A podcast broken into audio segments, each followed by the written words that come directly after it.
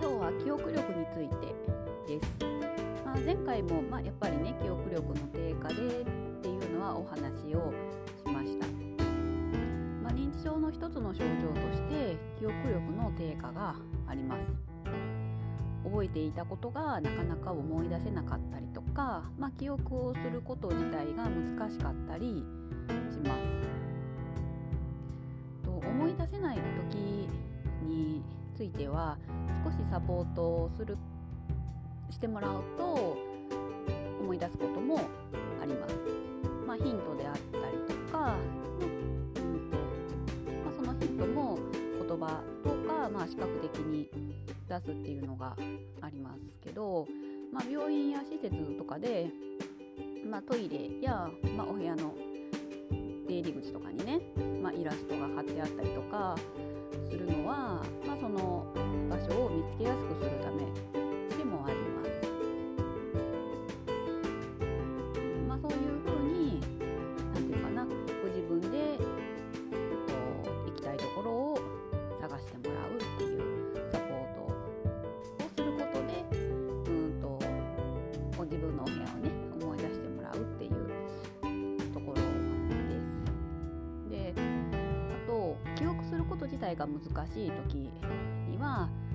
よくやられてるように、まあ、脳トレをしたりとか体を動かしたりとかっていう風に工夫をしながら脳に刺激を与えていっ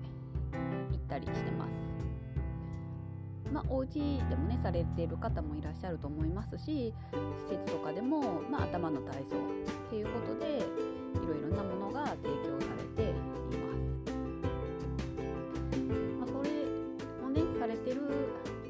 ですけど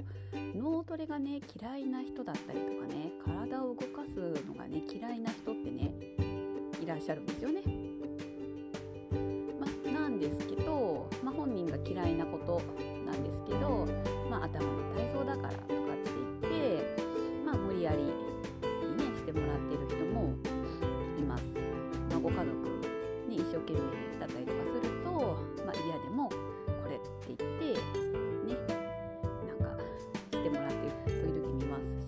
スタッフ自体もその在宅のねデイサービスだったり通常リハビリだったりとかまあ、いろいろね施設の方とかもうんまあね、ま、一生懸命なのはわかるんですけどって思ったりする時があります。まあ、やっぱり繰り返しやることで、まあ、覚える時もありますから、まあ、嫌なことでも繰り返しすれば覚えるのかなとは思ってますけど、まあ、前回の音声でも触れましたけど記憶って感情と結びつきやすいんですよね。記憶を司る部分海馬っていうものの近くに感情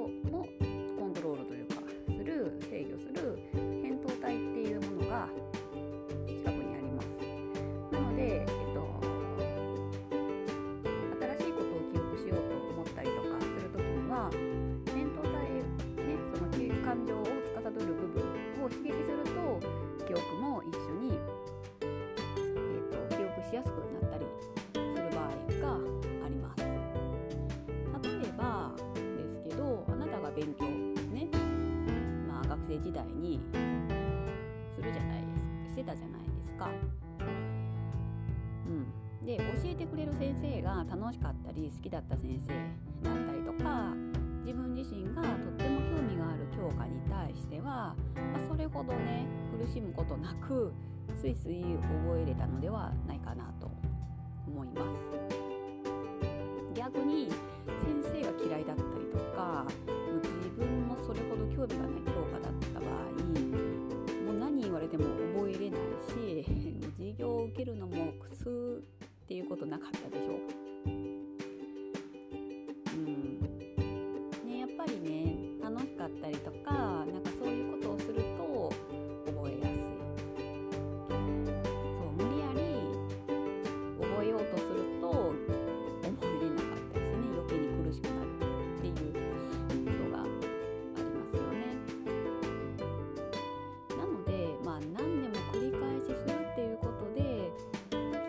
がつくか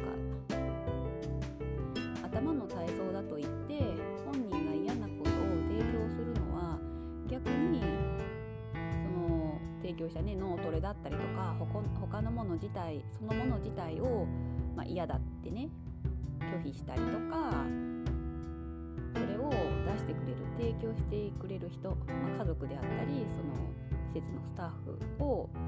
嫌な感情を持ったまま記憶する可能性が高くなります。この人は自分にとって嫌なことをさせる人間だってね。そうなると意外とねそれだけじゃなくなってくるんですよね。何か他に楽しいことをしようと思ったりとかお風呂入ったりとか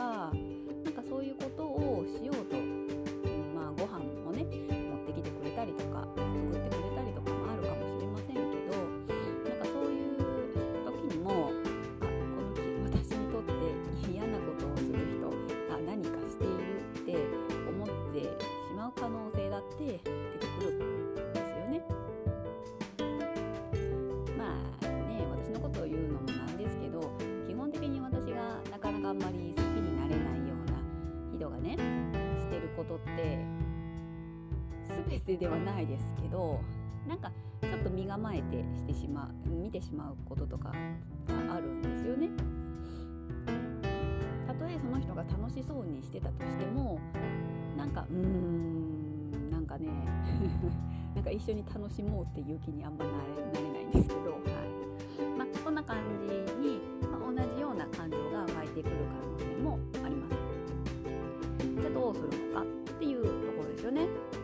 まあ、基本的なところではあるので、まあ、皆さんね分かっていらっしゃるとは思いますけど、うん、ご本人は何をするのが好きなんでしょうか？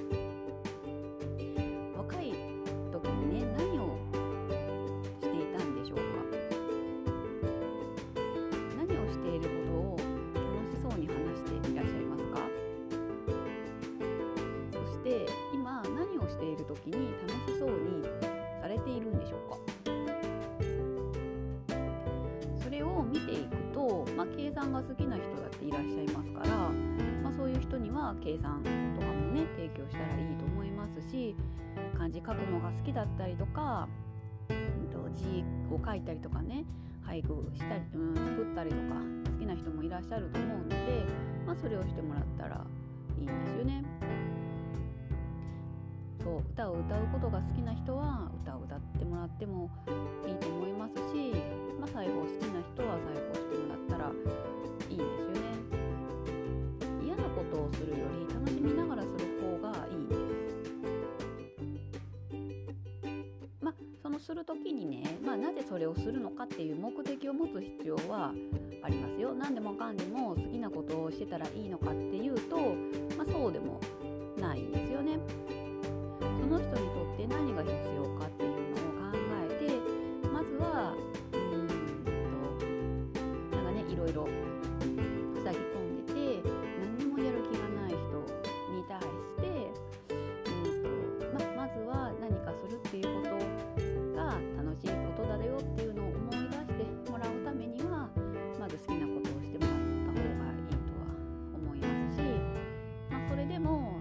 り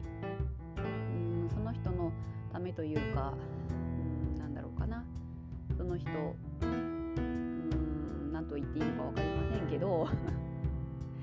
うんなんかその人に必要だと思ったものに関しては、うん、その人が嫌でも嫌なことかもしれないけどやってもらった方がいいことだ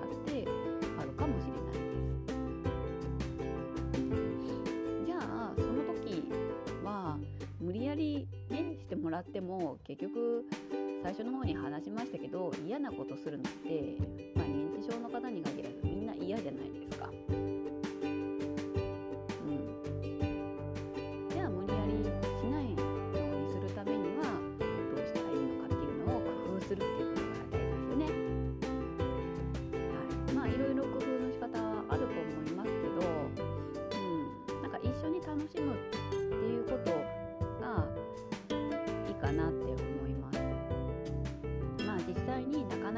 緒にするっていう時間が取れないかもしれないですけど、うん、なんかやっぱり一緒にやっている人あなたがね楽しそうにやってるとその気持ちは伝染するのでもしかしたら一緒に取り組んでくれるかもしれないんですよ。うん、やっぱりうーんなんだろうな人が楽しそうにしてるとなって思ったことないですか？そしてなんか実際にやってみたみたいなね。まずは興味を持ってもらう。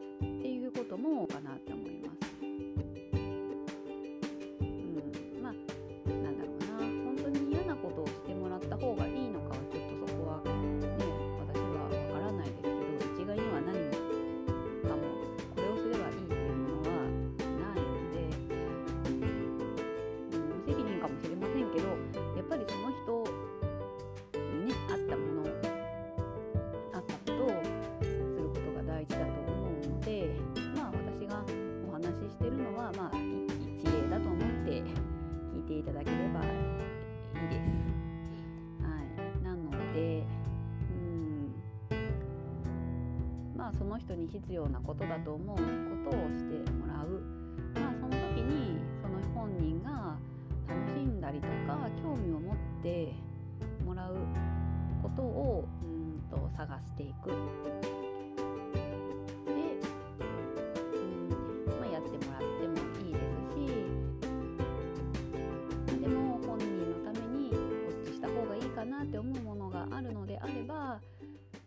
したらその人がね楽しんでやってもらったりとか興味を持ってやってもらえるのかっていうのを考える。で一緒に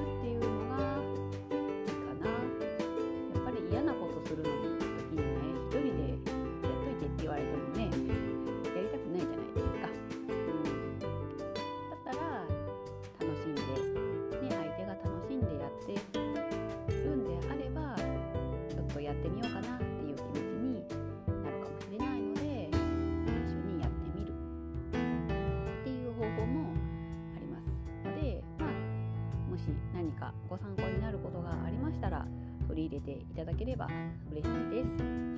はい、今日も最後までお聴きいただきありがとうございました。ではまたお会いしましょう。